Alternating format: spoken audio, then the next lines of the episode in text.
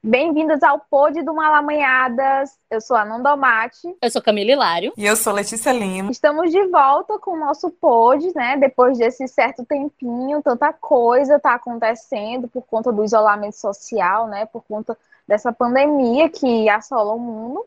Mas, bom, como todo mundo sabe, como o Brasil todo sabe, hoje acaba o Big Brother e vamos sim fazer uma análise do que foi essa edição. Sim, nós do Malamanhadas nos rendemos ao BBB.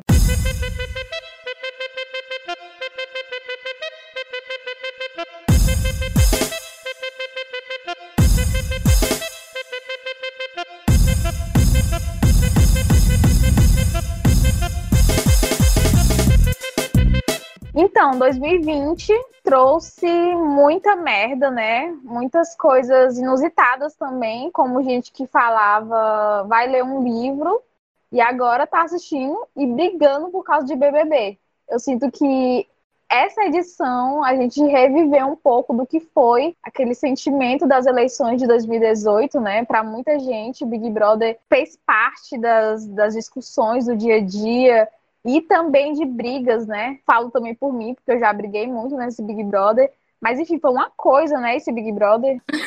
Olha, não, primeiro a quarentena, né, gente? Surto atrás de surto. Eu sempre assisti assim por alto, né, as edições e realmente, por incrível que pareça, a do ano passado foi que eu não assisti em nenhum momento, nenhum momento. Eu vejo a, a cara das pessoas que de VTs passados, né, e eu consigo me lembrar da maior parte, assim, a maior parte mesmo. Agora, do ano passado, eu quase não conhecia os participantes.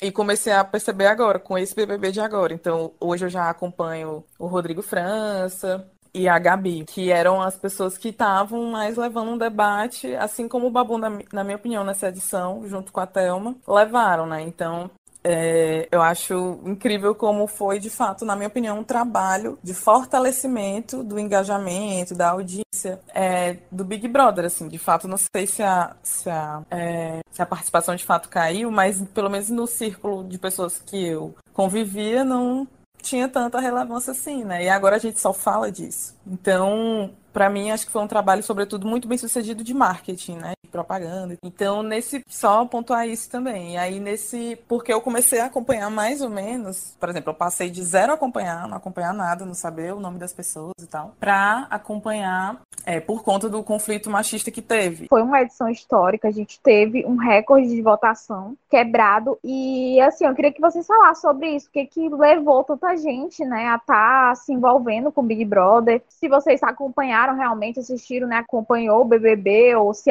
acompanhava já o BBB. Essa questão mesmo do entretenimento que muita gente acabou comprando isso, né? Muita gente que dizia que que não gostava de Big, de Big Brother porque era alienante e que nessa edição acabou assistindo, né? Eu acompanhei o Big Brother pelas redes sociais, como muita gente. Acho que eu não, não tive saúde mental suficiente para acompanhar realmente, tipo, na Globo, assistindo todo dia e tal. Eu acompanhava de forma é, como dava, assim, de forma limitada também. Porque nesse período, teve um período que era de telefone, então eu não ligava, ainda no. Tipo, eu sou de 96, né? Então meio que eu fui crescendo e eu, o Big Brother agora tá na vigésima edição, eu tenho três. Então, tipo, não tinha tanta maturidade assim. Eu parei de, de acompanhar o Big Brother ano passado. 2019, que era um Big Brother que para mim tinha tudo para ser o melhor de todos, porque foi quando eles começaram a apostar no, nos influenciadores, né, digitais, tipo,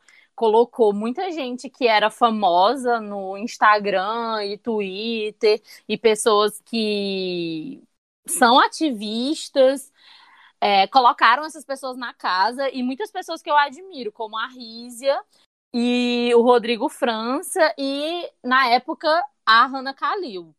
E aí, tipo, quando eu vi que, caralho, tinha essas pessoas que eu já seguia no Instagram, né? Já acompanhava o trabalho. Inclusive, eu acho que eu passei 2019 inteiro ouvindo de todas as pessoas o quanto eu era a cara da Rízia, o quanto parecia a Rízia. Porque assim, se tem uma preta de trança, né, lá na casa e gorda, era tipo, meu Deus, tem a cara da Rízia.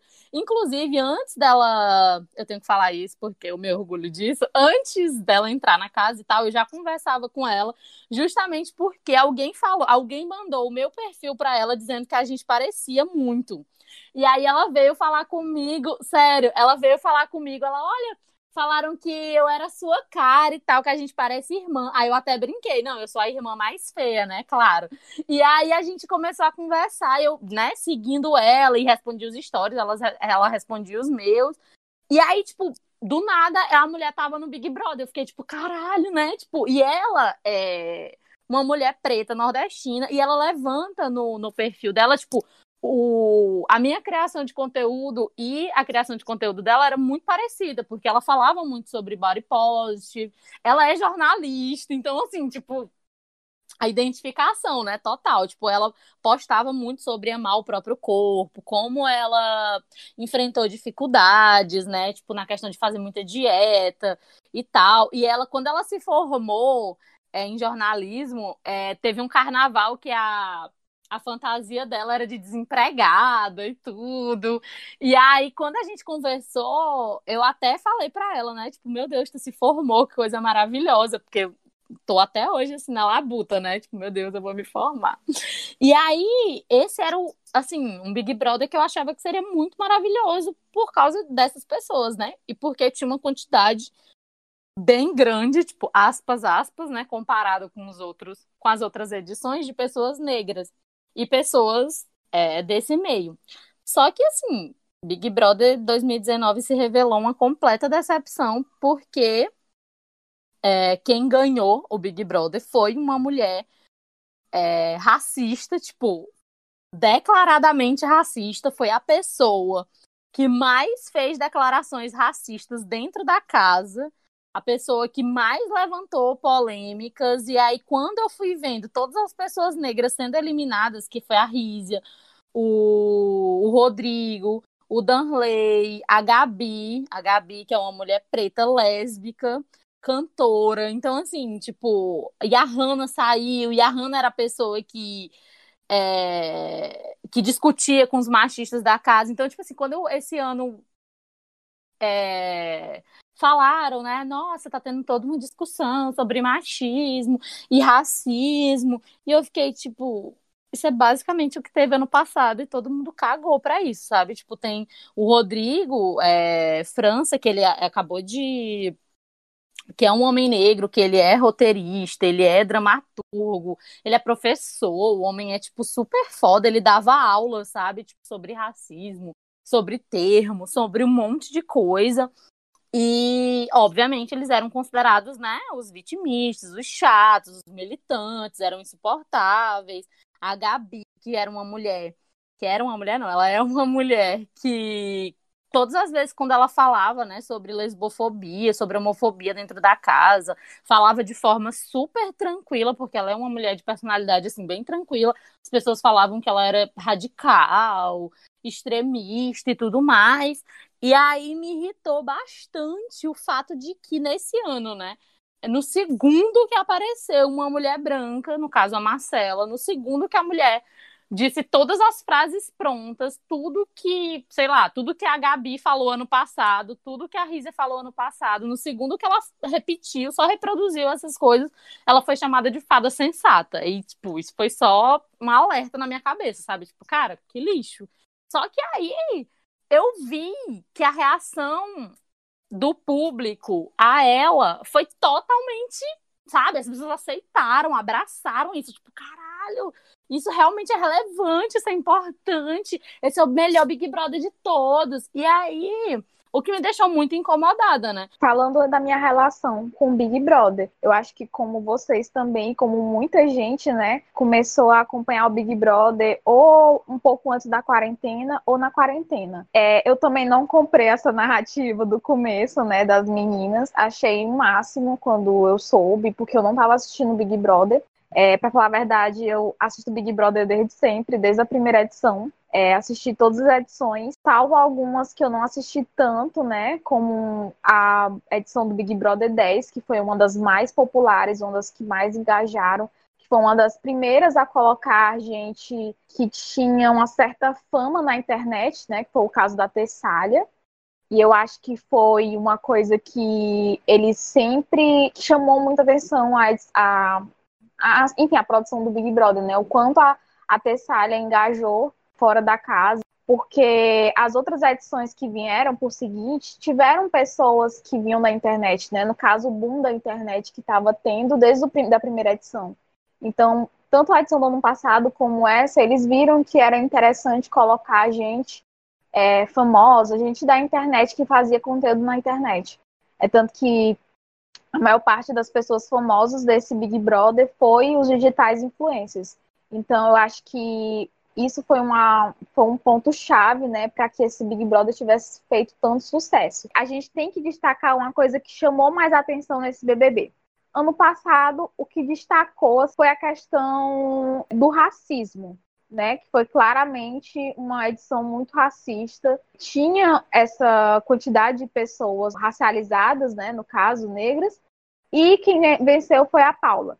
Que foi um ano também marcado, né, pelo cenário político, de uma direita, de uma, de uma extrema direita, então todo mundo ficou naquela, não. É, a campeã foi a Paula, porque a gente está vivendo um cenário assim, onde essas pessoas estão tendo mais voz, estão agindo mais na internet. E aí a Paula ganhou. Esse ano, eu acho que a gente teve vários cenários, né? Várias histórias. A primeiro momento, o que chamou mais atenção foi essa questão da solidariedade entre as mulheres, né? Que foi o que criou-se a primeira narrativa. Depois veio outros dois pontos, que foi essa desconstrução dessa, dessa solidariedade, né, no caso, se mostrando um feminismo branco, né, um feminismo liberal. E depois, no final, a narrativa que eu vi, que ainda se sustentou nesse feminismo branco, foi em contraponto o racismo, né? O que as pessoas enxergaram que estavam que sendo debatidos dentro desse programa. Então a gente tem esses três cenários, né? Que foi, a primeiro momento, essa, essa solidariedade entre as mulheres, né? Essa sororidade, né? Essa, essa união que as mulheres fizeram, né? Encabeçadas pela Marcela, é, pela Gisele e pela Thelma também. E depois a gente teve essa causa ganha e as mulheres se mostrando é, muito controvérsias dentro do que elas próprias pregavam, né? Porque teve esse momento de exclusão, da exclusão da Thelma, não só pela questão do anjo que o Daniel e a Ivy deu, mas bem antes, quando elas quando tanto a Ivy como o Daniel chegaram, elas começaram a deixar a Thelma de lado, e enfim, a Thelma também não tinha esse protagonismo na edição. Como também é, a questão do racismo, porque o Babu ele sempre esteve ali com as meninas. Inclusive, ele era um dos. Ele, é, ele foi o que chegou e foi falar para os meninos que eles estavam errados, sim. Tipo, ele não estava lá, ele estava um pouco fora do cenário daquele grupinho, mas ele não era conivente com os meninos. Então ele chegava e falava: Ó, vocês têm que escutar as meninas, as meninas estão certas. E o que foi que elas fizeram? No momento em que o pessoal da Casa de Vidro chegou, né, o Daniel e a Ivy, o Babu estava no quarto, e o Pyong também, e o Daniel elas só mandaram o Babu sair, porque diziam que, aquele, que eram para ficar só as mulheres, mas deixaram o Pyong dentro da casa. Então aquilo ali foi uma coisa que marcou muito é, a narrativa do Babu. Naquele momento que ele foi excluído, ele foi deixado de lado, né, pelas meninas, e quem foi acolher ele? Foi os macho hétero escroto, que foi o Felipe, né, o Prior, e o Lucas, né, que ele tanto fala, chama ele de Lucão. E é uma coisa interessante de se ver, porque a princípio, né, a gente acabou até criando uma certa. É, assim, eu falo a gente, mas muitas pessoas compraram mesmo esse discurso do Priol, né? Ele foi crescendo dentro do jogo com essa, essa amizade com o Babu. E o Babu ficou virando coadjuvante dele, né?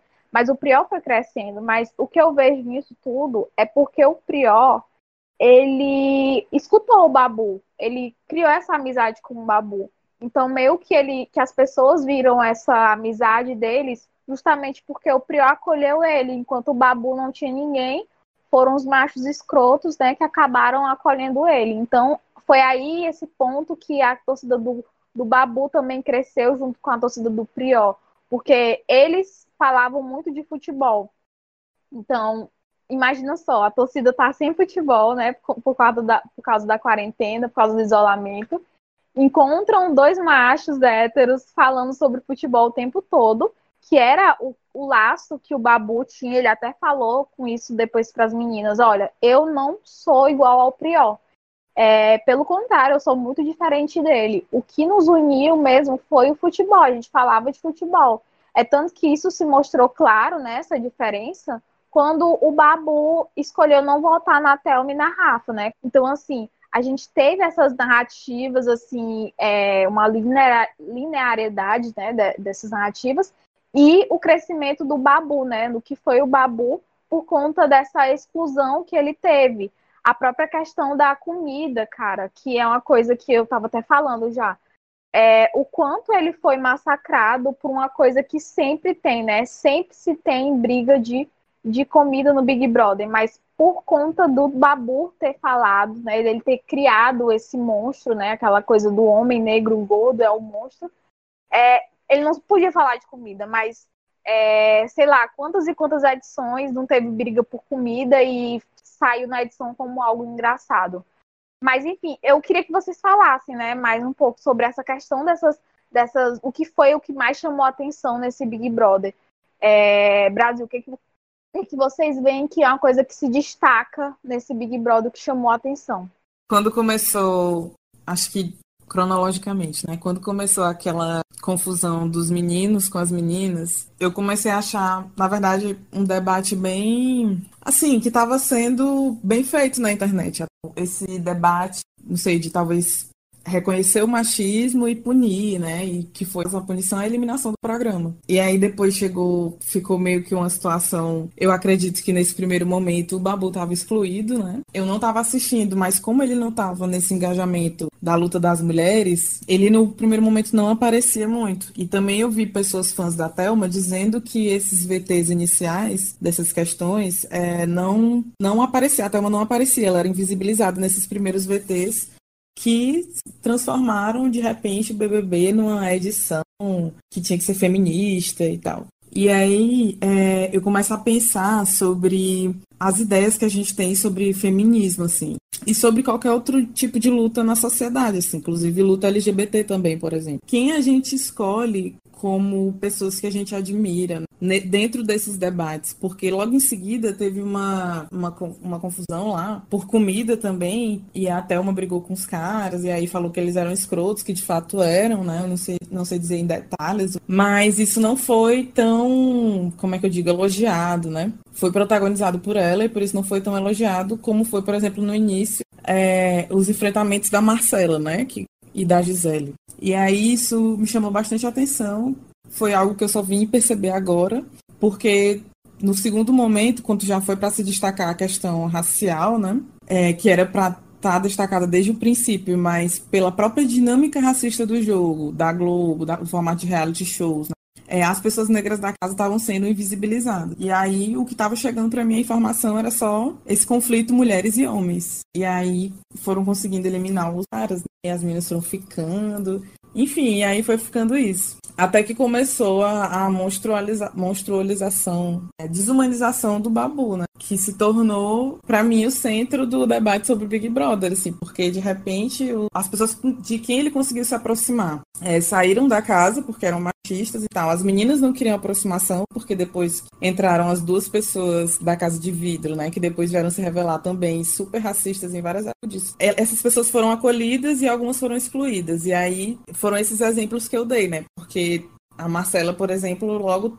trocou o pódio dela pelo da Thelma pelo Daniel. E aí, assim, eu acho que ficou muito nítida, né? A invisibilização estava é, sendo deixada de canto numa situação de solidão, que foi o ápice, foi quando ela ganhou o monstro. E a Marcela, nem a Gisele, estavam nem aí, porque era a liderança do Daniel, se não me engano, de alguma delas. Enfim, eu sei que ele tinha ganhado essa. Acho que era o anjo, que podia dar o um monstro. E aí quem se tornou, quem se aproximou delas foi a Manu e a Rafa, que até o momento estavam próximos da Gabi, muito mais próximos da Gabi. E aí a Thelma ficou próxima delas, assim, mas que era um grupo como se fosse de quatro, mas parecia que a Gabi estava mais próxima da, da Manu e da Rafa. Então, nesse segundo momento, ela também ficou invisibilizada mesmo sendo a pessoa que, enfim, foi mais coerente dentro dos conflitos da casa. E aí começou o foco se deslocar pro Babu, porque ele era um inimigo mais direto, assim, né?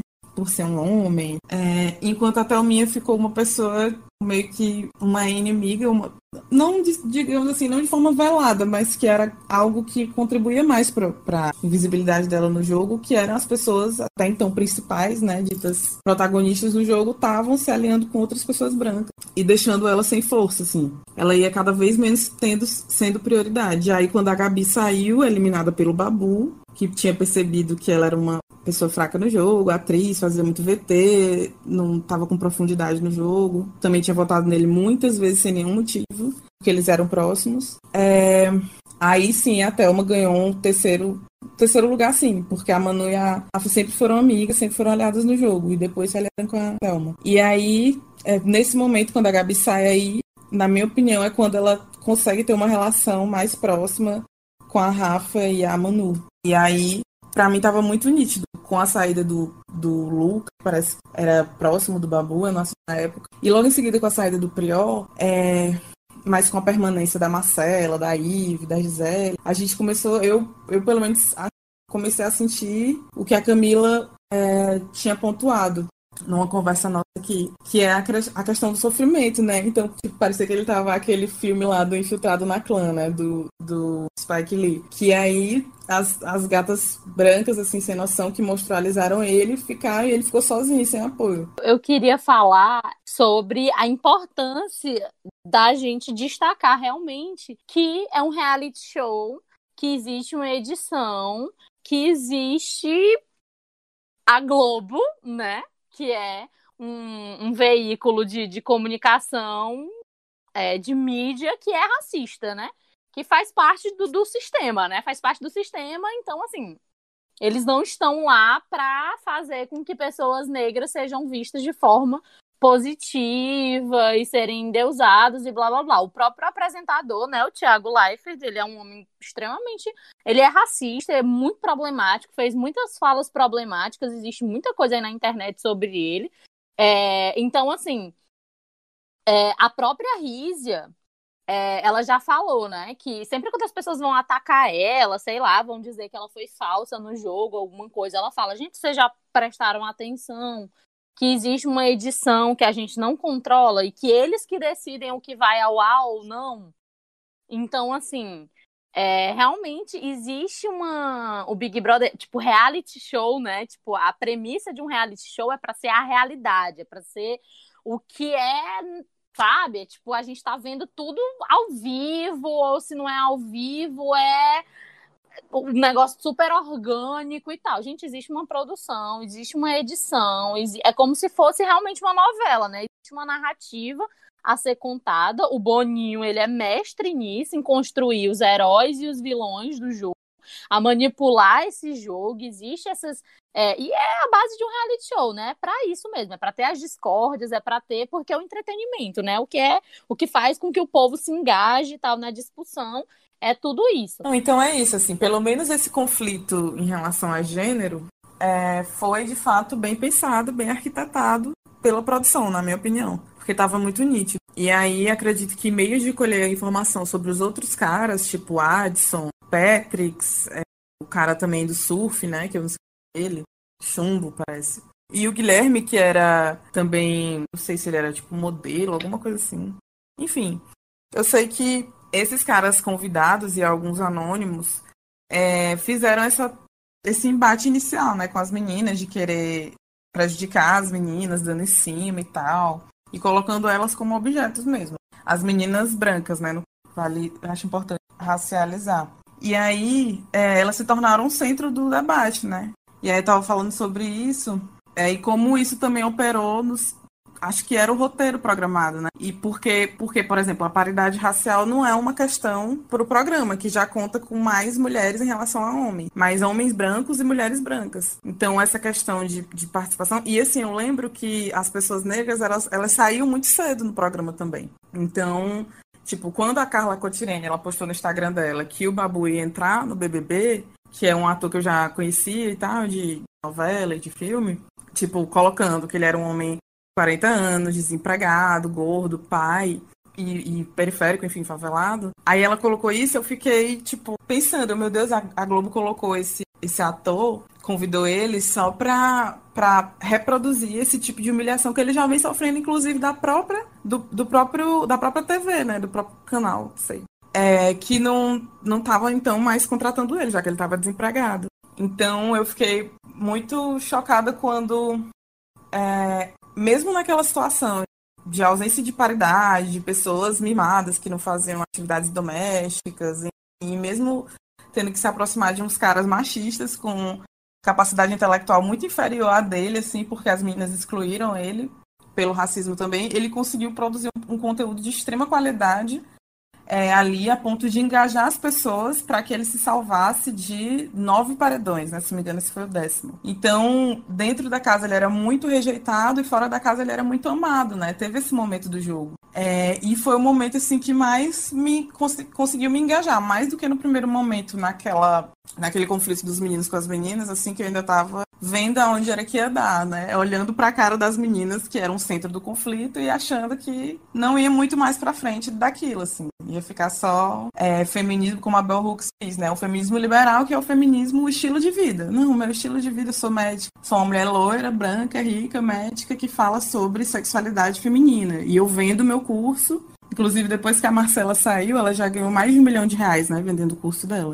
Então, assim, só dizer que meio que não era uma coisa tão, né? Pelo menos para as pessoas que estavam assistindo, não era uma coisa tão imprevisível. Essa, essa incoerência, essa contradição que depois poderia acontecer dessas meninas, das participantes. Marcela, Ives, Gisele, que depois se contradisseram, porque não deu para ver que não era um feminismo de fato é, que abarcasse todas as pessoas, assim, era um feminismo que tinha tradições que, na minha opinião, é uma contradição racial, né, o racismo. E aí eu acho que deu muito conta de, de mostrar isso, assim. A trama não durou muito tempo e aí foi o espaço do Babu brilhar, assim. Depois que o Priol saiu, acho que ele brilhou muito mais, assim, tinha mais VT dele sozinho. Por mais que ele tivesse passado passando por um sofrimento, mas a relação com o Prió, quem assistiu, a relação dele com o Prió também não era muito boa, né? Eles viviam brigando, o Prió queria que ele fosse contra a Thelma, votasse na Thelma, e ele bateu o pé e disse que não ia votar. E também não ia votar na, na Rafa, assim, acho que ele quando se consagra, o melhor jogador da casa é quando ele briga com o Prió e vota na Marcela, assim, que já tinha se, se revelado uma, uma pessoa que, enfim, estava sendo racista. E acho que foi isso, assim, ali naquele momento, praticamente para mim, ele tinha ganhado o jogo. E aí começou uma campanha de difamação muito grande, dizendo que ele era machista junto com os meninos, que ele queria proteger os que saíram, é, dizendo que ele era homofóbico, porque tinha umas, uns VTs dele chamando o Pyong e o Daniel de Vinho, que pronto, homofóbico tá cancelado, não pode ganhar. E por fim, é, a questão de ele ser vitimista, que veio no paredão que ele derrotou a Gisele. Acho que foi um, um, um, racismo muito nesse sentido, porque não tinha mais o que falar dele, ele era, ele era o melhor jogador da casa, assim, e a pessoa mais coerente, a pessoa que tava gerando mais engajamento, assim, ganhando mais seguidores e audiência também. Pra... É, e aí conseguiram na internet achar um jeito de, de enfraquecer a imagem dele falando isso. Sendo que, na verdade, só para encerrar assim, esse, esse essa primeira análise, é, ele falou que eu acho que foi o pior do jogo. Que com 40 anos, depois de toda a carreira dele, ter se colocado como um ator premiado, talentoso, ele falou em algum momento, eu não cheguei a ver o VT, que 5 mil reais era um salário de fome, assim. E aí, isso, se a, a, a Marcela falasse isso, seria completamente aceitável, porque ela é branca e é médica. Então, ela dizer que um salário de 5 mil é de fome é tipo assim, poxa, realmente, ela precisa de mais. Enquanto ele ter falado isso, soava como uma incoerência, porque ele falava que estava endividado e tal, e que falou que 5 mil não era uma grana muito alta. Enquanto a Gisele falou que saiu do Espírito Santo com 300 reais, assim, as pessoas compraram esse discurso, ela chorava muito também por conta de, de, alguns problemas, na minha opinião, também de caráter de transtorno mental. E, tipo, mas, enfim, ela, ela, ela não era vitimista e ele era, por uma razão muito simples. E aí, para mim, foi quando ele se consagrou mesmo campeão. Para mim, eu acho que nunca ficou tão claro o ódio ao homem negro quanto esse ódio descontrolado pelo Babu, sabe? O fato dele ter ido para 10 paredões justamente por ser colocado no mesmo barco de macho escroto e assim, meu Deus do céu, me incomoda demais, demais, demais. É, como ele.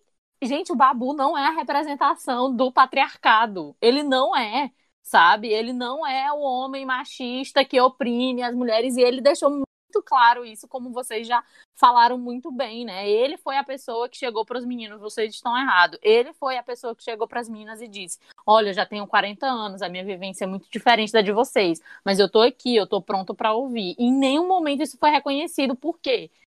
Sabe? Por que, que isso não foi reconhecido? A Letícia falou sobre o caso de da, do estupro, né? Do, do Prior, que ele foi indiciado é, as questões de assédio sexual e tudo mais. E no ano passado, no Big Brother de 2019, também teve um caso parecido é, de um professor que ele foi retirado da casa porque várias alunas começaram a aparecer na internet denunciando, falando que, eles, que ele assediava é, alunas menores de idade, inclusive.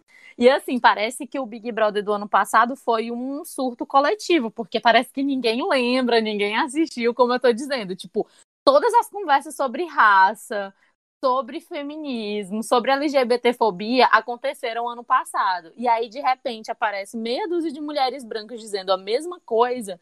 E foi tipo, uau, meu Deus, como é que a gente nunca pensou sobre isso, sabe?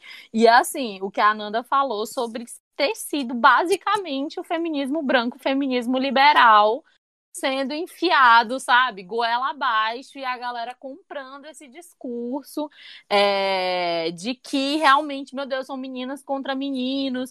E em nenhum momento é, foi levantado esse debate sobre raça, sabe? Sobre a Thelma estar ali no meio sendo uma mulher, mas como mulher negra ela estava assim sendo excluída. E agora é, a única mulher negra sendo finalista. E, gente, pelo amor de Deus, né? A gente sabe que ela tá sendo usada como token, como, tipo assim, ninguém nunca ia aceitar dois pretos na final. E não existe nada mais racista que isso do que eles usarem esse discurso de que é o gênero. Ah, é porque ela é mulher e a final vai ser só de mulheres. E a gente sabe muito bem que vai ser ou a jesuíta Princesa Isabel da Rafa que vai ganhar, ou a fada sensata, a chata sensata da Manu, eu aposto na Manu, eu acredito que ela ganhe. Quando o Babu ia se defender né, nos paredões, é... e ele falava que era um homem negro de 40 anos, artista que estava contrariando estatísticas, querendo ser o primeiro homem negro a ganhar o Big Brother, é, eu lembro do, do caso do Jean Willis, né? Que na verdade pode-se dizer que ele foi o primeiro homem negro a ganhar o Big Brother, né? E o primeiro homem negro gay, assim. Então, naquele primeiro momento também, vocês veem que sempre há uma, uma, uma constância desse engajamento, preconceitos, opressões, o que a gente entende como injustiças, né? Parâmetros morais, já sempre foi utilizado pelo Big Brother, né? Porque na, acredito que naquele tempo, pelo menos eu, enquanto criança, né, escutando a história da homofobia, não sabia direito qual opinião formar sobre aquilo. Diferente de hoje, que eu já sei que é errado apoiar um candidato preconceituoso, tudo que não reflete é um pensamento moralmente justo politicamente. E aí, sobre isso, eu tinha até me esquecido desse fato. Sobre isso, eu quero indicar o vídeo do. Tem as indicações no final, né? Mas eu me toquei disso quando eu vi o vídeo do. Ele é jornalista, enfim, mas ele produziu um vídeo no YouTube é, chamado Estamos Politizando Tudo. E o canal dele é Hora Tiago. E ele estava fazendo essa análise de quanto esse engajamento pode ser lucrativo para as empresas, né? Então, assim, uma empresa como a Globo, um reality show como Big Brother, tem muito a lucrar com a nossa indignação. Então, por exemplo, a edição do Dourado, né? Que ele falava que tinha orgulho heterossexual para afrontar as pessoas LGBTs que estavam casa. Então, tipo, enfim. É, e o BBB da Paula, como eu tinha falado, eu não, não acompanhei, assim, mas teve um Big Brother que eu também não acompanhei que, digamos que seja um resultado positivo que, a gente pode referenciar hoje, que é o, o resultado que a Gleice foi campeã, né? A Gleice Damasceno. Então, é uma mulher negra que entrou no programa já dizendo que era militante, e a gente achou, eu lembro da época, achou fotos nas redes sociais dela, organizada politicamente, um coletivo, no movimento, enfim. E, e foi fantástico, assim, porque ela ganhou e tudo. Também ela chegou a se envolver com um rapaz na edição, mas isso não ofuscou ela. Assim, ela era a protagonista de fato do programa, tanto que ganhou. É, então, tipo, eu acho que é importante também lembrar disso e dizer assim que é, sobre essa questão das, das meninas, que eu acho que esse feminismo delas, ele foi desmascarado, né, entre aspas, assim, que na verdade já sempre foi daquele jeito, colocando em xeque alguns conceitos que o feminismo branco liberal que chega nessa grande mídia, né, que consegue apelo, algumas ideias dele, assim, que é tipo a sororidade. Quando na verdade a gente viu que uma mulher com formação política, uma mulher branca, médica, invocava esse, esse feminismo que ela se referenciava, por exemplo, que tem esse conceito-chave de sororidade, quando na verdade na prática não se demonstrou, ela não conseguiu de fato ter sororidade com todas as mulheres. Né? E aí também eu acredito o racismo dela também impossibilita que ela possa ver o Babu enquanto homem negro é diferente desses estereótipos que está acostumado a ver na mídia, né? Eu lembro que quando ele começou, começou essa desumanização dele, começou a circular no Twitter um print dos filmes, das, dos papéis que ele tinha feito nos filmes e em novelas da Globo e tal, é, que colocava que ele fazia papel de traficante, de alguma pessoa negra com estereótipo relacionado à questão criminal, relacionado a uma, enfim, uma forma racista de ser tratado pela própria Globo, que organizou o reality. É, então, assim, Diferente disso, ele, quanto pessoa, se mostrava ser um cara afetuoso, é, carinhoso, um cara coerente, um intelectual. É, e ser uma pessoa que, enfim, tem o seu próprio jogo também, né? Porque é isso. Depois começaram a dizer que ele jogava com Priol e que por isso era condenável o jogo dele. Quando, na verdade, ele se mostrou ser uma pessoa completa, autêntica, né? Diferente desses estereótipos parciais que a gente acompanha. E as meninas lá dentro não conseguiram ter essa, essa percepção durante boa parte do jogo também. O racismo, ele é, ele é perdoável, ele, ele, ele acontece no contexto recreativo. Ele não foi por mal, né? Sem maldade, não tem a má intenção. É o racismo estrutural, né? Até brinco assim, depois que, que virou essa palavra estrutural foi inventada, ninguém mais é racista. Enfim, tentando suavizar o que de fato ele estava sofrendo ali dentro. Então, várias foram as que disseram que a Camila até provocou aqui, várias foram as que disseram que tinham medo. Foi a Marcela, foi a Ivy, a Gisele, que ficou depois dizendo que ele era coitadinho, e, é, e a internet pegou isso, a internet sem, sem debate racial, sem, que é, eu acredito que a maioria desse pessoal que tem a formação política rasa, assim, uma ideia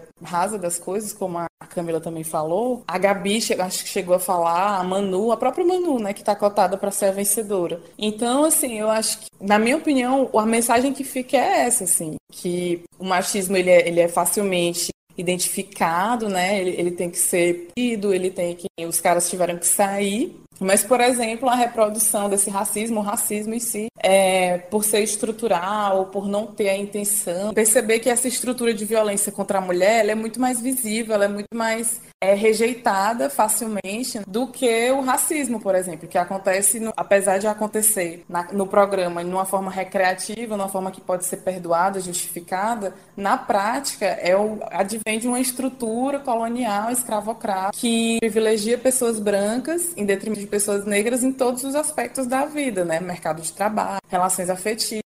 É, então, assim, retomando o que a Camila falou, assim, qual é a, representação do patriarcado? Os homens, eles são privilegiados da mesma forma? E aí dizer que não, que tem autores que falam sobre isso, né? E também tem um autor francês que eu não sei o nome, Césaré, algo assim, não sei pronunciar, César se escreve. Que eles vão falar que, mesmo por serem homens negros, eles não alcançam esse status de sujeito. Na verdade, como eu falei das representações da mídia, eles parecem muito mais estar num local de objeto, né? Como também já foi falado aqui, o fato de, de o Babu dizer que 5 mil reais é um salário é, de fome, mas é um salário que não reconhece de fato o talento dele enquanto artista, pessoa que fez várias novelas, e tem uma competência mais do que comprovada. Então, assim, é, a, a sensação que fica para mim desse Big Brother é isso. E dizer, assim, que nesse vídeo que eu indiquei no YouTube, é dizer que o Big Brother é uma representação da realidade, né? Então, por exemplo, eu posso dizer assim, ah, votou no Babu responsável pelo Bolsonaro estar tá no poder. não posso dizer isso. É, mas que, de fato, alguns debates precisam ser aprofundados, né? Feminismo, sororidade. Esse feminismo que constrói essa sororidade, ele, de fato, ele trabalha numa perspectiva de mulher universal, né? Mulheres, as fadas sensatas. Enquanto tem pessoas, mulheres e homens negros que estão falando a mesma coisa, muito como foi na edição passada, só para dar um exemplo, e não foram reconhecidos, né? Como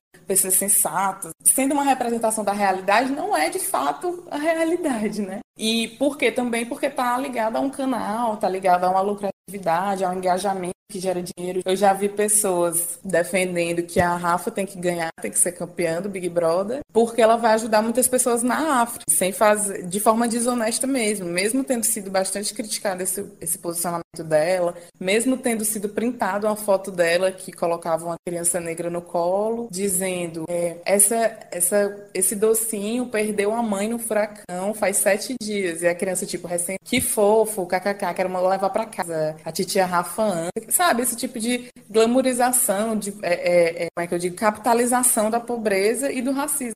Muito ligada aí. Então, assim, dizer que isso não é à toa, que não é a realidade, é uma representação da realidade, mas que o resultado ele repercute sim, tem uma ideia, tem uma simbologia forte. Antes das mídias sociais e antes de quem era mais famoso e quem é mais, quem tem mais seguidores, né, no Instagram, existia muito essa ideia de que o dinheiro era para quem precisava, né?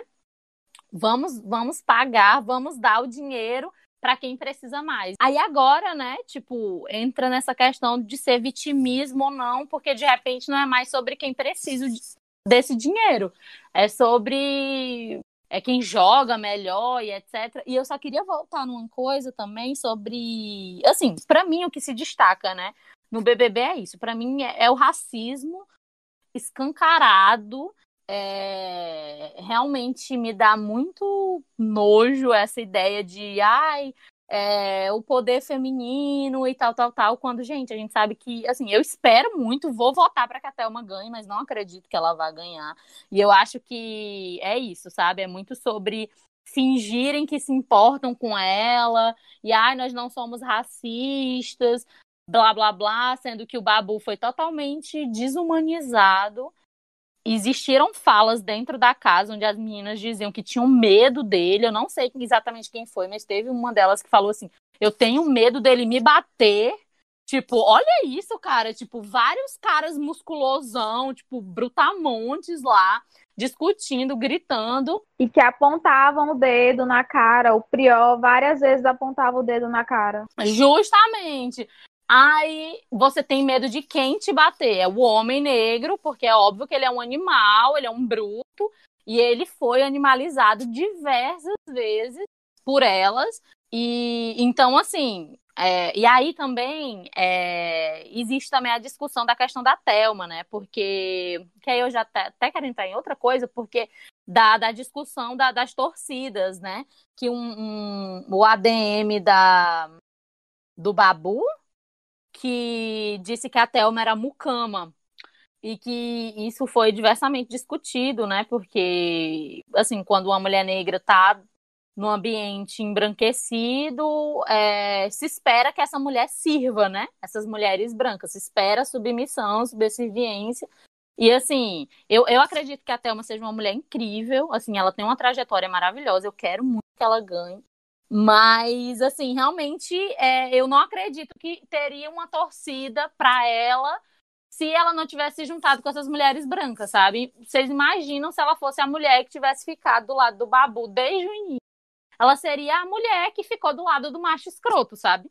Tipo, aí, quando ela se junta com essas outras meninas, e aí é, existe essa falsa sensação de que ela é incluída porque ela também é mulher e tal, tal, tal. Então nós somos todas mulheres lutando contra a opressão aqui dentro do jogo e tal, tal, tal. Assim, a gente vê que isso vai até a página 2, né? Porque ela não foi totalmente aceita e abraçada. É... E aí também, em determinados momentos do jogo, ela se aproxima do Babu é, algo que eu acompanhei, que eu vi o vídeo que eu achei muito legal foi quando, justamente por causa dessas brigas por comida, é, parece que teve um momento que tinha comida, que chegou comida, o Babu estava dormindo, ele tá, acho que ele deve ter ficado bem chateado. E ela foi lá e acordar ele. Ela falou assim: Babu, desculpa por estar tá te acordando, mas ó, na geladeira tem isso, tem isso, tem isso, tem isso. E aí foi um momento, né? Tipo, que, poxa, que legal, que ela ficou do lado dele. Mas assim, se tivesse sido duas pessoas pretas desde o início, batendo de frente, tivesse falado que, olha, gente, vocês imaginam, é tipo, cara, não, não teria tido essa, esse apoio, sabe? Não teria sido mesmo. Eu acho que ela teria saído nos primeiros momentos, que também foi o que vocês falaram, né? Que pessoas negras saíam bem no começo do jogo. Só para falar dessa questão de alienação, né? De Big Brother ser um algo. Esse negócio de vai ler um livro. É... Os meus problemas com Big Brother nunca foi sobre isso, sabe? Sobre, sobre ser um programa tipo tal, porque eu amo programa fute, amo reality show ruim, amo ver coisa ruim mesmo. Amo de férias com ex, George Shaw, assisti Casamento às Cegas, não queria que acabasse nunca. É, assisti o Brincando com Fogo, porque eu amo essas coisas assim. Só que eu acho que a questão do Big Brother é essa, sabe? Tipo, não é. É... Ai, porque é coisa de gente burra, blá blá blá, vai ler um livro. Não, é porque é muito problemático em níveis muito mais profundos do que a gente imagina. É... E, e, outra coisa, eu até quero discutir também essa questão de até onde vai esse nosso desejo, falando de pessoas negras, né? Até onde vai esse nosso desejo de ver é... mais de nós ocupando todos os lugares, né? Porque eu realmente não acredito que ver o Babu na situação que a gente viu, tipo, é, de ver pessoas negras sendo excluídas, sendo desumanizadas. Eu não acredito que isso seja algo positivo, sabe?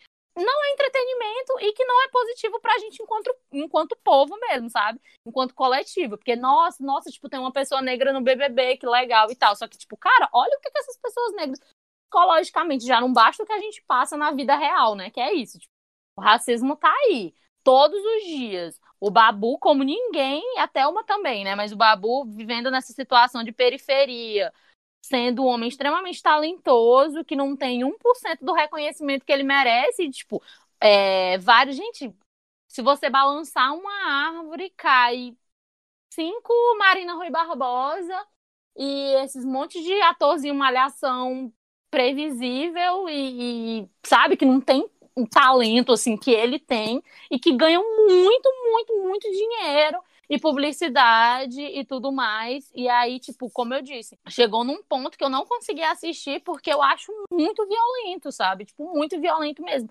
Para quem não é negro, talvez não ache, acho que é exagero, acho que é besteira, acho que, ai meu Deus, mas isso é um jogo, não sei o quê. Eu lembro da, da hashtag que levantaram, né? Que fome não é entretenimento, que foi num momento que a Thelma tava chorando porque tava com fome, cara.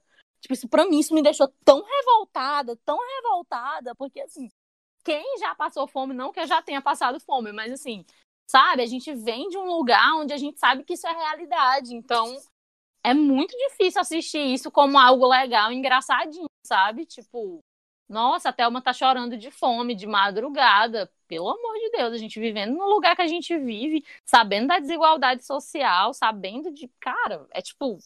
É doloroso demais, assim. Eu realmente não, não consigo. E não me engajei nesse Big Brother justamente por isso, sabe? Porque eu vi que um monte de. de... O que acontece na vida real, né? Um monte de, de mulher branca só copiando e colando os nossos discursos, a nossa luta e colocando lá e todo mundo achando maravilhoso, aplaudindo. Dentro do que vocês estavam falando, eu estava aqui pensando em duas coisas também que chamaram muito a atenção nesse Big Brother, né? Para a gente pontuar assim. Uma foi essa questão do racismo estrutural. Nunca se foi falado tanto sobre racismo estrutural e o quanto se foi, é, vamos dizer assim, perdoado as falas racistas, com esse discurso de racismo estrutural. A própria Ive, a Ive que não sabia nem nenhum termo, enfim, não tinha consciência de nada com relação ao debate é, sobre racismo, falou depois que saiu da casa dizendo que praticou racismo estrutural. Cara, sério, a menina estava saindo praticamente com uma rejeição enorme, assim. Dizia-se que ela ia sair com essa rejeição enorme, que não aconteceu, inclusive, ela saiu com não me engano, foi 70 e poucos por cento. Ah, vale lembrar outro dado: a maior rejeição do Big Brother até o momento nunca foi batida. foi do Big Brother 5, que foi da Aline, né? Não sei se vocês lembram, a Aline, que ela tinha entrado no BBB 5, né? O BBB do Jean Williams. Ela entrou no lugar de um participante que sofreu AVC e tal. E a Aline, ela fazia um papel de X9, é, leve trás dentro da casa. Todo Big Brother tem alguém leve trás, né? Nesse Big Brother a gente teve o Vitor Hugo. E quem foi que saiu rejeitado? A Aline. A Aline, que, era uma mulher que é uma mulher negra, né? De pele retinta. A Aline foi massacrada quando na mesma edição tinha o Dr. G, que era o vilão do Big Brother, e ela simplesmente foi a que saiu com a maior rejeição do, do, do programa e nunca foi batido, né? Que foi 95%. A gente chegou próximo a isso com a Patrícia no Big Brother da Gleice, né? A Patrícia, que era a cearense, a que, que teve rivalidade com a Gleice, mas não bateu a rejeição que a Aline provocou, né? É, é, dentro do Big Brother 5. Então, assim, é, falando ainda sobre essa questão do racismo estrutural, que foi muito perdoado, né, como a Alexia disse. E outro ponto também que se foi muito é, é, discutido nesse Big Brother foi a questão do cancelamento, né, da política do cancelamento. Todo mundo no Big Brother foi cancelado, como disse o próprio Thiago, né, que, enfim, é outra pessoa que levou muita informação errada para dentro da casa. Mas realmente existiu isso, né? Esse cancelamento de tudo. É tanto que o Babu, claro, né? A gente sabe que isso vem uma coisa muito maior que foi o racismo que ele estava sofrendo. Mas ele estava sendo cancelado por muito pouco, sabe? Por coisas que, meu Deus do céu, é, não tinha precisão para tamanho, tamanha revolta nas pessoas e do quando as pessoas queriam cancelar, porque do nada o Big Brother virou uma coisa que as pessoas tinham que mostrar que defendiam posicionamentos de tal maneira. E, cara, não é assim, não é porque uma pessoa fale uma coisa que, se, que vai te desagradar, é, ela tem que ser cancelada. Tipo, eu acho que essa política do cancelamento é algo muito problemático. É, a gente sabe que a gente vive isso já faz um bom tempo por conta das redes sociais, por quanto nós exigimos essa comunicação, posicionamentos e as pessoas não vão ter, vão ser sempre coerentes, né? Porque isso é impossível. Ainda mais pessoas que não têm um aprofundamento de algum tema e ela vai acabar cometendo erros em certos assuntos. Então, assim, eu acho que nesse momento a gente. Eu sei que é difícil, é muito difícil, a gente vive é, uma polarização tremenda, e não é só aqui no Brasil, né? É uma coisa mundial. E só que a gente precisa saber dialogar, sabe? A gente precisa saber dialogar. E eu falo isso não como uma pessoa que consiga. Eu também cometo meus excessos de estar tá tendo discussões mais calorosas, tentar fazer com que a pessoa seja cancelada na minha discussão, mas não é assim aconteceu no BBB coisas graves, né? Coisas graves, principalmente no que diz respeito a isso que a gente pontuou, né? Racismo, é, machismo também dos meninos. Assim, gente, o Big Brother pegou o elenco masculino, como muitos dos anos, né? Nos últimos anos, e também, enfim, como toda a história do Big Brother, o elenco masculino vem praticamente do esgoto, né? E se não fosse o Babu para salvar, todos os outros são totalmente problemáticos. Mas não é assim, sabe, que a gente resolve as coisas. E, e, tipo, esse cancelamento, ele exige tanto. Não é assim que se resolve as coisas, sabe? Eu acho que para cada pecado, vamos dizer assim, entre aspas, né? Existe uma forma de se lidar. E não todo mundo ser cancelado e pronto que enquanto a Letícia falava, muita coisa foi passando pela minha cabeça, né? Sobre o que, que é mais tolerado ou não pelo público, né? Situações de machismo, situações onde mulheres são colocadas em risco, não que isso não seja preocupante, óbvio que é. Essas são situações que deixam as pessoas muito alarmadas, enquanto situações é, racistas não são tanto, né? Isso. É, e, e, o pior de tudo, assim, para mim, é ver pessoas negras justamente comprando isso, sabe? Tipo, pessoas negras colocando o Babu como um homem machista, homofóbico E Manu Gavassi, ela fez uma fala racista, ela não é uma pessoa racista. Inclusive, tem pessoas negras que estão falando isso. Isso me deixa muito preocupada, porque é, é isso que o racismo faz com a gente, né? Assim, olha a análise que a gente pode tirar de um Big Brother, né? Alto ódio, o racismo, critérios assim entre os nossos é, são muito mais rígidos, né? É muito mais fácil para mim enquanto mulher negra, julgar a Thelma, que é uma outra mulher negra, pelas atitudes dela, do que eu ir lá e falar e pensar coisas sobre a Rafa, sobre as outras brancas lá da casa. Tipo, enfim, sabe? E aí, é, pensando nisso, é, eu queria ler, eu terminei agora o livro da Bell Hooks, que eu indico muito para todo mundo, que é Olhares Negros, Raça e Representação, e que eu marquei uma parte que me deixou bem, assim, bem pensativa e que eu queria compartilhar com vocês. Que ela coloca assim: na lógica do patriarcado racista, machista e supremacista branco, o esquecimento é encorajado. Quando as pessoas não brancas se lembram de si mesmas, se recordam dos diversos modos como nossas culturas e comunidades foram arrasadas pela dominação branca, geralmente ouvimos das pessoas brancas que somos amargos demais, que somos cheios de ódio. A memória sustenta um espírito de resistência. Muitas pessoas negras e indígenas vivem no estado de esquecimento, adotando uma mente colonizada para que possam ser melhor assimilados no mundo branco. E isso de estudo, né? De estudo sobre quem são as pessoas que são consideradas raivosas, radicais, que estão as mimizentas, né? Quem são os vitimistas? O Babu era vitimista. O Babu, quando disse que a única coisa que tinha para comer na casa dele era pão com manteiga, ele virou piada na internet, porque as pessoas, ai, nossa, se eu tivesse pão com manteiga, tava ótimo. Tem gente que nem tem isso. Tipo, Imagina a Marcela falando, gente, na minha casa só tinha pão com manteiga para comer. E as pessoas iam ficar enlouquecidas, sabe? E aí, quando a Bell Hooks fala sobre esse esquecimento, né? É, quando a gente, não, eu vou esquecer que a Manu fez uma fala racista, eu vou esquecer todas as outras coisas problemáticas para eu poder ser assimilado no mundo branco. E aí, quando eu penso nessa assimilação no mundo branco, eu penso automaticamente na Thelma, né? Como ela não levantou a questão racial, ela foi assimilada pelas mulheres brancas da casa. Ela pôde se encaixar, se ser assim, abraçada, entre aspas, naquele grupo. E aí, se ela e o Babu juntos tivessem sido essa resistência, né?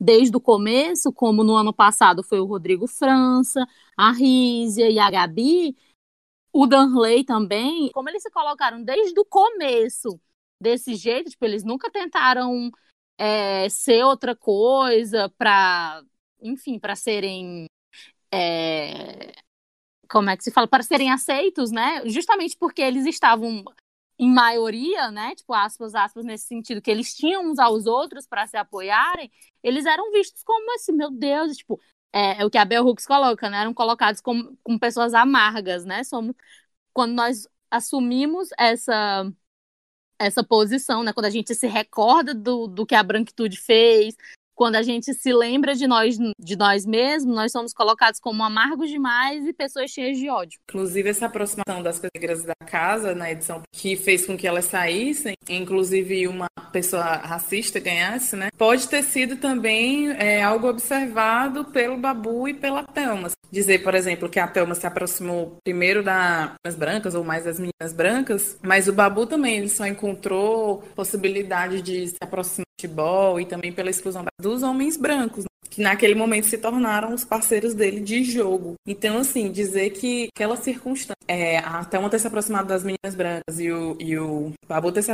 aproximado dos caras brancos e saíram e tal, mas dizer que eram trajetórias distintas no jogo, é isso de dizer que eles, o Thelma e Babu tiveram trajetórias diferentes no jogo, aliados diferentes, é, também não tem problema, porque eles são pessoas completas que têm sentimentos, que reagem de forma diferente a um confinamento, que ali também se torna um laboratório, né? O que eram aqueles jogos da Discord, e Monstro, senão um laboratório também desses sentimentos. É, e aí a gente analisa com as opressões por conta que tanto Thelma quanto Babu foram vítimas de situações, enfim, do racismo dentro, mas seguiram trajetórias diferentes.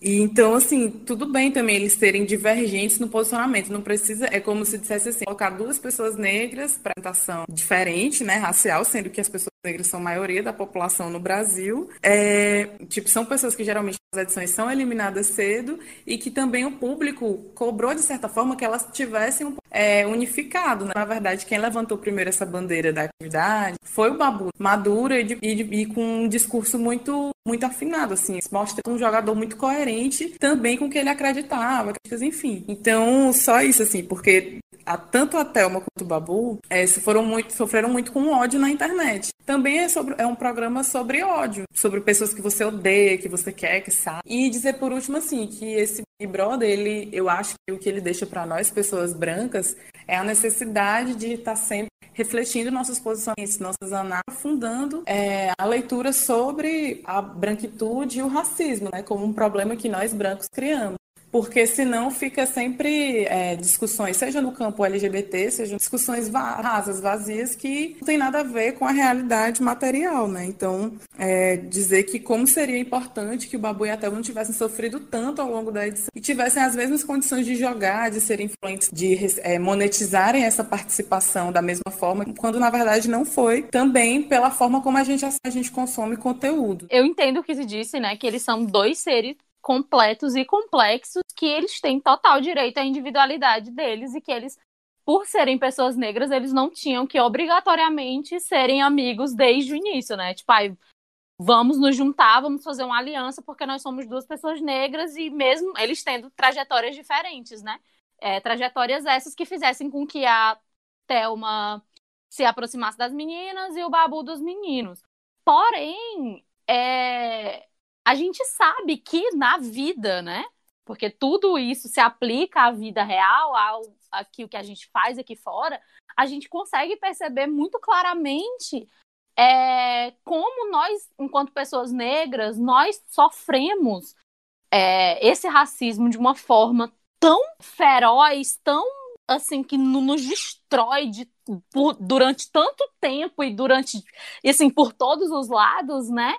Que para essa mulher negra encontrar essa, essa parceria nesse homem negro também é difícil, sabe? É, eles tinham direito, óbvio, de não serem melhores amigos desde o começo, mas assim, vendo pessoas negras aqui fora, eu lendo no meu Facebook uma mulher negra travesti é, ficar feliz pelo Babu ter sido eliminado e escrever que machistas não passarão entendeu? O quanto isso é problemático, o quanto isso é doloroso, o quanto a gente ainda não se compreende racialmente, é, o quanto a gente não se compreende quanto povo que passamos por um processo de, é, de tráfico, sabe? Tipo, a nossa história, o genocídio, o, o que está acontecendo com a gente enquanto povo, porque somos pessoas negras, sabe? Por causa disso. E aí ver como, como a gente ainda não se compreende dessa forma, sabe? Como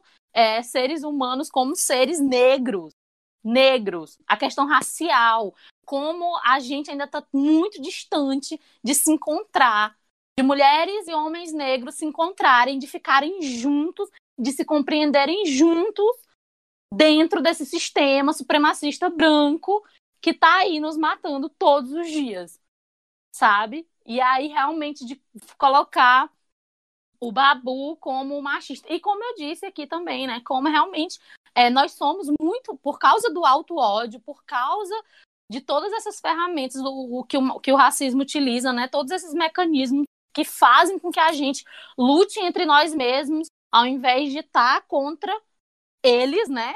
Contra o inimigo, é, é muito mais fácil, realmente, eu, eu ficar contra a Thelma e eu colocar o Babu como o outro, o homem, o machista, ao invés de só humanizar ele e perceber que nós compartilhamos de experiências semelhantes por sermos negros, entendeu? Por sermos pessoas negras. E isso me entristece demais, como entristece muita gente preta que tem assistido e que tem, sabe, tipo, deveria ter sido tudo diferente, sabe? Tipo, eles deve... os dois deveriam estar na final. Então, não, assim, eu tava escutando vocês e eu concordo com as duas, sabe? Em relação a essa questão e tal da, do, da rivalidade que, que se criou, né? No, do, entre o Babu e a Thelma, que na verdade eles não, não criaram essa rivalidade, né? O Babu sempre defendeu a Thelma e a Thelma sempre defendeu o Babu. E sobre essa questão racial, né, dos discursos, o Babu foi uma pessoa que é, racializou muito todas as discussões e tal. E a Thelma também. Apesar da Thelma estar tá, é, aliada dentro do jogo com, a, com as meninas o tempo todo, ela também sempre levou, é, trouxe a questão racial para elas. É tanto que teve nesse, nessas últimas conversas né, deles que eles tiveram, ela falando para Rafa que o que foi racismo, o que era racismo, nos momentos do, dos Big Brothers passados, né? No caso em questão, ela estava falando do Big Brother do ano passado, e ela disse, ó, foi racismo, ela é racista e tudo mais. Então a Thelma, por mais que ela tivesse, é, enfim, não tivesse 100% aliada no jogo com o Babu, ela e o Babu sempre levantavam questões raciais, sim. E, enfim, eu acho que, que é muito isso também o que a Camila falou, sabe? É, não dá para duas pessoas pretas é, vencerem, ou enfim, conquistarem seu espaço. Não, eles tinham que tinha que ser um ou outro, no caso, né? Para a gente finalizar, né, e finalizando, hoje é a final do Big Brother, no caso. a gente não gravou, de certa forma, na segunda, mas o programa está ainda lá na segunda. E eu queria que vocês falassem, né, suas apostas e sua torcida também, claro, para essa final. Eu tô torcendo muito pra Thelma ganhar. Assim, é, tô vendo aqui no Twitter as parciais, né, que se consagraram como é, de fato alinhadas ao jogo, né? Que ninguém sabe se de fato é ou não, porque uma das pessoas que gerenciava o perfil parciais era um, é um menino jovem, branco, LGBT, é, que dizia ser uma mulher formada em estatística com 37 anos e mãe, é, e aí foi descoberto, né, que na verdade não tinha estatística nenhuma, era números aleatórios. Então, mas vamos lá, tem essas parciais e tá colocado que a Manu tá na frente, assim, pelo que eu vi aqui no meu tweet. Mas eu espero muito que a Thelma ganhe, primeiro porque ela é a, a única inscrita, né, portanto, a única anônima é, a não ser agora do Babu e de todo mundo que torcer para ele. E aí eu acho, eu tô torcendo muito para que isso dê certo, assim, para que essa união deles faça com que ela ganhe, porque as fadas sensatas já vão, né, se destacar, provavelmente torcendo umas para as outras. E, e, a Manu e a Rafa são pessoas famosas, né? Então, elas têm muita chance também por isso. Fora a questão de serem brancas, né? Então, esteticamente mais agradável ao que se vê como uma pessoa digna de ganhar um prêmio milionário. Então, minha torcida é para Thelma e não sei quem vai ganhar, é isso. É, eu ia dizer isso, Letícia, que para além da Thelma ser a única negra, né? Porque não é também só sobre isso. Podia ser só sobre isso, eu teria direito de dizer, ah, eu quero que a Thelma ganhe só porque ela é negra. Mas ela foi a única que se inscreveu, de fato. Ela tem uma trajetória muito bonita. Ela vem se mantendo no jogo, né? É, de forma muito é, coerente. Ela batalhou muito, né, por tudo que ela tem. Eu admiro muito ela, apesar de que a minha torcida inicial era pro Babu. Babu Babu, se você estiver me ouvindo agora, você... eu quero que você saiba que você é maravilhoso, capaz, talentoso. E eu, Ave Maria, eu queria muito, muito, muito ver o Babu campeão.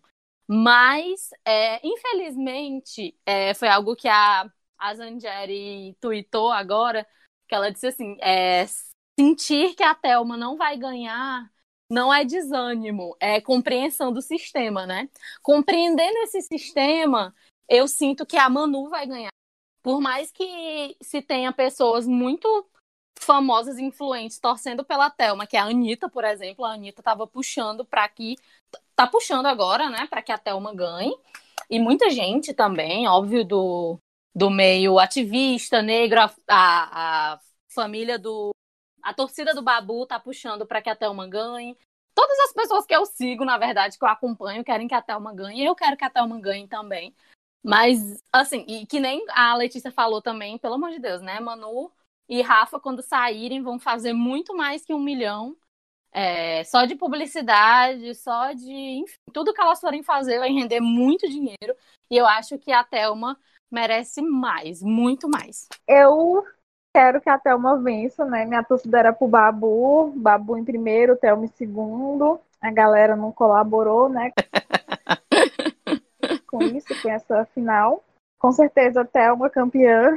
Thelma campeã, né?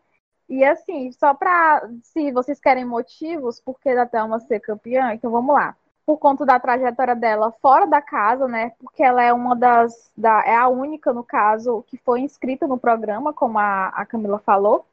E também por ela ter sido, ter sido a mais coerente das que estão é, dentro do Big Brother, que permaneceram na, na final. A Manu, a própria Manu falou que foi incoerente dentro do jogo. Desculpa, mas a Manu é um saco, é uma chata, então ela não deve ganhar também. Fez o tempo todo VT, né? Como ela mesma gosta de falar.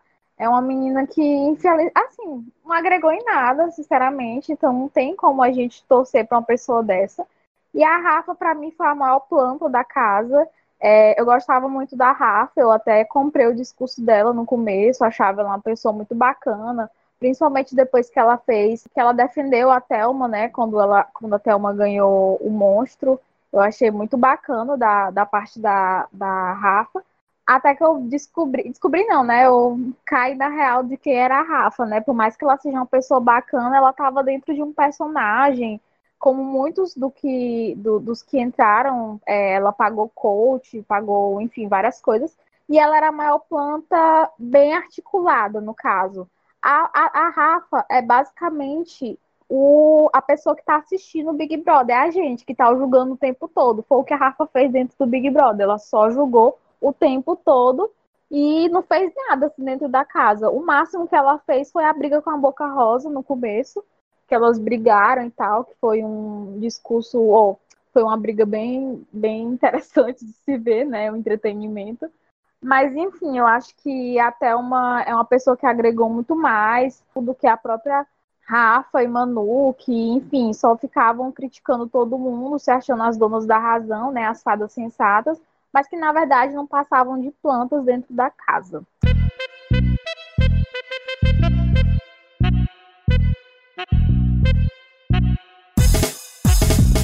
Queria, em vez de a gente fazer dicas, né, que a gente sempre faz, eu queria propor uma outra dinâmica. Que cada uma falasse é, momentos marcantes nesse Big Brother, tipo cenas marcantes, personagens marcantes, enfim. As coisas que me marcaram no BBB foi que, assim, eu conheci o Babu de novelas da Globo, onde estava mais próximo, mas devia ter visto só o trailer do, do filme do Tim Maia, mas não, não tinha assistido ainda, não tinha prestigiado. E eu assisti ao filme de ontem para hoje. É, são duas partes, Globoplay. E é incrível, assim, de uma sensibilidade enorme, você se emociona muito. E você consegue contemplar um pouco da, da genialidade do Michael do próprio Babu, né? É o protagonista do filme. Assim, o que eu recomendo também, relacionando as lembranças do Big Brother, é a Carla Cotirene, que é uma atual que eu acompanho, postou uma foto dele, coloca que ele era um negro, gordo, de 40 anos, estava desempregado, e que a despeito disso era muito talentoso, mas que por conta do racismo tava tendo, tinha que participar do Big Brother para tentar ali é, enfim, alavancar de alguma forma a carreira artística. E eu acho interessante que hoje ela postou um texto, hoje quando ele saiu já, é, colocando que se você pegar, por exemplo, a Grazi Massafera, ela entrou no Big Brother e depois se tornou atriz. Depois de muito tempo, você vê que a carreira dela, para ela evoluir de papel, né, de fato mostrar algum talento, demorou muito. Foram muitos anos de carreira. Enquanto o Babu, não, ele já tinha uma carreira, ele já atuava, já fazia novela, filme, e aí teve que entrar no Big Brother para tentar dar essa. conseguir um emprego também, né? mas mostrar o talento dele, a arte dele. E aí que ele fez o caminho inverso por conta do racismo. Então, uma mulher branca e loira como a Graça, ela teve condições, ela teve habilidade, ganhou mais espaço que ele estava tendo. E aí, a outra coisa que eu quero falar, que eu me lembrei, foram esses debates relacionados a, a Rafa Kalimann, que ela contratou coach e tá? tal. E com essas discussões agora sobre a Rafa Kalimann, eu lembro do TED Talks, né, que você procura no YouTube, é tipo uma palestra que se chama Perigo da História Única, que é feito pela chama Amanda Diz, que é uma escritora intelectual nigeriana. E ela vai falar um pouco sobre isso, né? Então, muitas pessoas compraram esse discurso de que a, a Rafa Kalimann é uma pessoa generosa, é uma pessoa que caridosa em esse projeto, através de uma ONG, se eu não me engano. É, e aí as pessoas pensando, como a Camila falou, que a, que a África é um continente, aliás, é um país, né? Não é um é um país que só tem pobreza, crianças doentes, de uma forma com uma mentalidade muito colonial, né? Quando na verdade a Chimamanda, por exemplo, ela vai falar justiça, que ela é uma mulher negra, africana, e quando ela chega para conversar com as pessoas, as pessoas sempre acham que ela vai é, dar um testemunho dessa pobreza, dessa miséria, sempre acham que ela vai repetir essa história. E ela era de uma família de classe média, era uma mulher que foi uma mulher que teve acesso à educação, se tornou um acesso à pesquisa. Então, assim, dizer que é muito importante assistir a esse vídeo, né, também que é uma forma de aprendizado então fica ao mesmo tempo que a lembrança uma indicação. E falar também que o que eu tô falar também que o que eu tô fazendo esses dias na né, quarentena, também eu consegui fazer um paralelo com o BBB, né? Toda essa discussão sobre a masculinidade do Babu, né? Mas não só do Babu, mas como a apresentação da masculinidade negro. E aí, que sempre é um estereótipo negativo, como ele foi vítima de ser estereotipado várias vezes durante o jogo.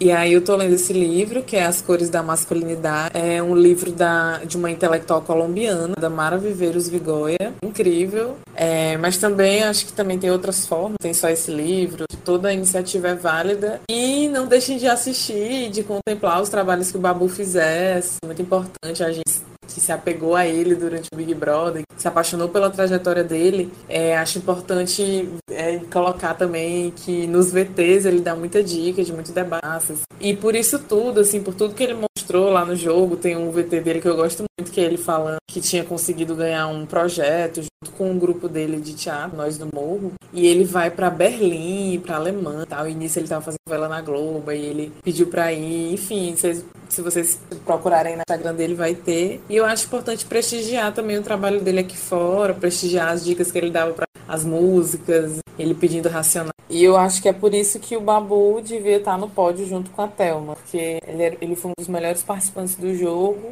desse BBB 20 e talvez de todos os Big Brothers. Deu bastante pra gente. Pra mim, esse Big Brother teve uma personagem que foi injustiçada e eu quero defender ela aqui. A Fly. Aham. Uhum. Eu, a maior apoiadora da Fly no Twitter, briguei com o rol de gente por causa da Fly, mas enfim. Como já foi dito na casa, né? A própria Fly falou isso nas últimas semanas. Teve uma conversa lindíssima dela com a Thelma numa festa que elas se reconciliaram, né? Elas, é, enfim, se perdoaram e tudo mais. Que a Fly disse, né? Se, ela se, sempre se reconheceu negra dentro da casa, se posicionou como negra e ela estava falando sobre a questão do racismo, do que ela sofria, do que ela já sofreu lá fora. Então, assim, eu acho que todos os momentos da Fly, para mim, eram maravilhosos. É, os momentos dos velórios da Fly, os momentos que ela morria na festa, o quando ela ficava muito bêbada, transtornada, quando ela se. Quando, tipo, tinha um toque de recolher, né? Ela se escondia na decoração para não, não ter que dormir. Enfim, eu, meio acabava de rir com a Fly o momento que ela chorou também, quando ela tava chorando porque disse que ninguém via ela como cantora, né? Pediam pra Gabi cantar. Enfim, a Manu era a cantora famosa na casa, mas ela e ninguém pedia para cantar. Inclusive, ela até falou que o único que, que reconhecia ela como cantora era o Daniel, aquele Daniel embuste, né, do BBB. É, o Daniel pedia para ela cantar, então ela por isso que ela gostava tanto do Daniel. E eu fiquei emocionadíssima na, né, nessa cena, né, dela chorando. E, enfim, eu acho a Flya incrível, uma pessoa muito talentosa. Ela era, assim, barraqueira, mas o tanto de hate que essa mulher sofreu é, não justifica. Na verdade, explica, né? Explica porque muita gente que estava defendendo as fadas racistas também eram racistas, porque é, esse hate que todo na Fly para mim eu via muito como um racismo dessas pessoas, porque, por exemplo, na Fazenda, só o que tem é barraco, é gente barraqueira. André Surak é a maior diva, maior barraqueira, e a Andressa Surak é o quê? Uma mulher branca, loura, então, tipo assim, a, o pessoal ama a Andressa Surak, mas a Fly, que é uma mulher nordestina, que é uma mulher negra, que é uma mulher, enfim, fora desse, desse padrão, no caso, é, é tida como uma pessoa ignorante, uma pessoa mal educada, e ela realmente é bem mal educada, e ela falava isso, né? Sou mal educada, não tenho essa educação e tal. Mas ela era o tipo de pessoa para o entretenimento, e ela não foi comprada como outras pessoas foram compradas. Então, assim, eu vou defender a Fly até o fim. Mas, assim, outros momentos também que eu acho que, que foi marcante nesse Big Brother, que foi inclusive na última festa, foi o momento que estava tocando Bia Ferreira e o Babu super emocionado e a Thelma pensativa, assim, escutando a letra da música. Eu acho que também são momentos que eu vou lembrar muito do Big Brother, né? Que são esses momentos, principalmente da Thelma e do Babu juntos, assim. É, eu acho muito bonito. E claro, assim, momentos icônicos de memes, enfim, que foram que gerou muito, né? Esse Big Brother engajou muito memes é, que falar de Mari. Eu me reconheci muito na Mari, gente, muito na Mari. Assim, não, assim, a princípio eu detestava a Mari, achava ela o típico de personagem que não acrescentava em nada, enfim, inclusive aqui a vida dela aqui fora, é uma menina fitness, namora com o Jonas, o Jonas do Big Brother 2012, aquele cara insuportável, enfim mas ela é muito, muito assim, de lua, ela, enfim, é, escutava tudo errado. Eu também tenho esse problema de audição, que na verdade nem é problema de audição, é lentidão mesmo. Então, tipo, são personagens que, assim, marcou muito esse Big Brother. Outro destaque que, também que eu dou, assim, nesse Big Brother foram alguns paredões, assim, por exemplo, a eliminação do Daniel, a eliminação do Pyong, a própria eliminação da Marcela, foram momentos também que me marcaram, né? Porque foi muito engraçado, sabe? Ver aquele grupo que se intitulava uma comunidade hippie, né? Coitado dos hippies. Mas, enfim, se intitulavam assim e que, na verdade, eram só pessoas bastante arrogantes que achavam que estavam sempre certos, por conta do, do episódio das meninas. O próprio Pyong, assim, eu acabei nem falando, a gente nem falou muito dele, mas ele também foi uma pessoa que movimentou muito o jogo, né? Ele era um cara sempre que estava à frente das situações, ele realmente era um bom jogador. Essas pessoas que são famosas, elas já entraram bem preparadas. E o Pyong era uma delas. Só que o Pyong, tanto aqui fora como lá dentro, ele se mostrou ser um cara tão escroto quanto os, rapazes que foram saindo, né? Que foram sendo eliminados por conta daquela escrotice no começo.